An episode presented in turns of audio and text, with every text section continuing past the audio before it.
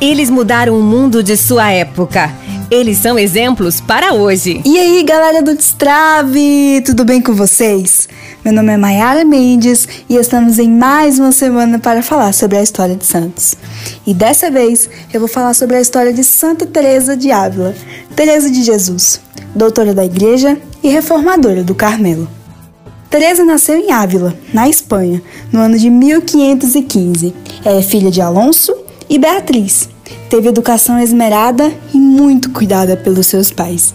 Gostava de ler histórias de santos, chegando a fugir de casa com seu irmão para dar a vida por Cristo, tentando evangelizar os mouros.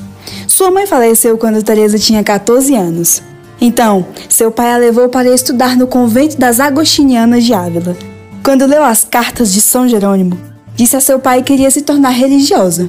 Seu pai não queria muito, mas com 20 anos ela fugiu para o convento carmelita em Ávila. Viveu no convento da Encarnação, ficando muito doente por três anos.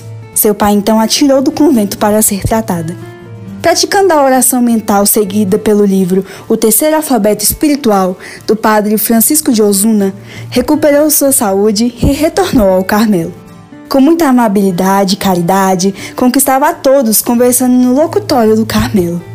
Após 25 anos no Carmelo, ela pede permissão ao provincial Padre Gregório Fernandes para fundar novas casas, visto que onde ela morava haviam mais de 200 freiras. Apesar da maioria ter ido contra, Santa Teresa continuou com sua missão, fundando várias casas, com o apoio de dois frades carmelitas, o superior Antônio de Jesus e Juan de Yepes, São João da Cruz. Então, ela conseguiu, depois de muita luta, a autorização de Roma para separar a Ordem das Carmelitas Descalças, por usarem roupas rasgadas e sandálias, ao invés de sapatos e hábitos, das Carmelitas Descalças, ordem a que pertenciam.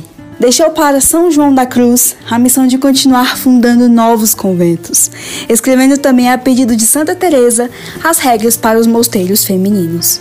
Santa Teresa foi considerada muito inteligente e deixou várias obras escritas, como o Livro da Vida, O Caminho da Perfeição, Moradas e Fundações, entre outros.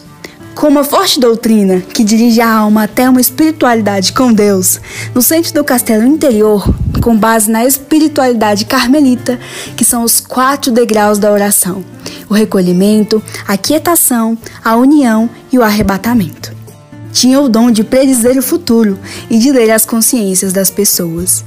O anjo transpassou seu coração com uma seta de fogo, fato este que é comemorado pelo Carmelo como a festa da transverberação do coração de Santa Teresa, no dia 27 de agosto. Oito anos antes de morrer, foi-lhe revelada a hora de sua morte, aumentando mais ainda o seu amor a Deus e as orações. Santa Teresa morreu no dia 4 de outubro de 1582, com 67 anos. Foi sepultada em Alba de Tormes, onde estão suas relíquias, e depois de sua morte até os dias de hoje, seu corpo exala um perfume de rosas e se conserva intacto, ou seja, incorruptível. Seu coração conservado em um relicário, em Alba, na Igreja das Carmelitas, que tem uma profunda ferida de quando foi marcado pelo anjo. Santa Teresa foi canonizada no dia 27 de setembro de 1970 pelo Papa Paulo, que lhe conferiu o título de doutora da Igreja, e sua festa é comemorada no dia 15 de outubro. Nada te perturbe, nada te amedronte. Tudo passa, a paciência tudo alcança. Santa Teresa de Jesus, rogai por nós. É isso, galera. Até o próximo programa e até a próxima semana. Tchau!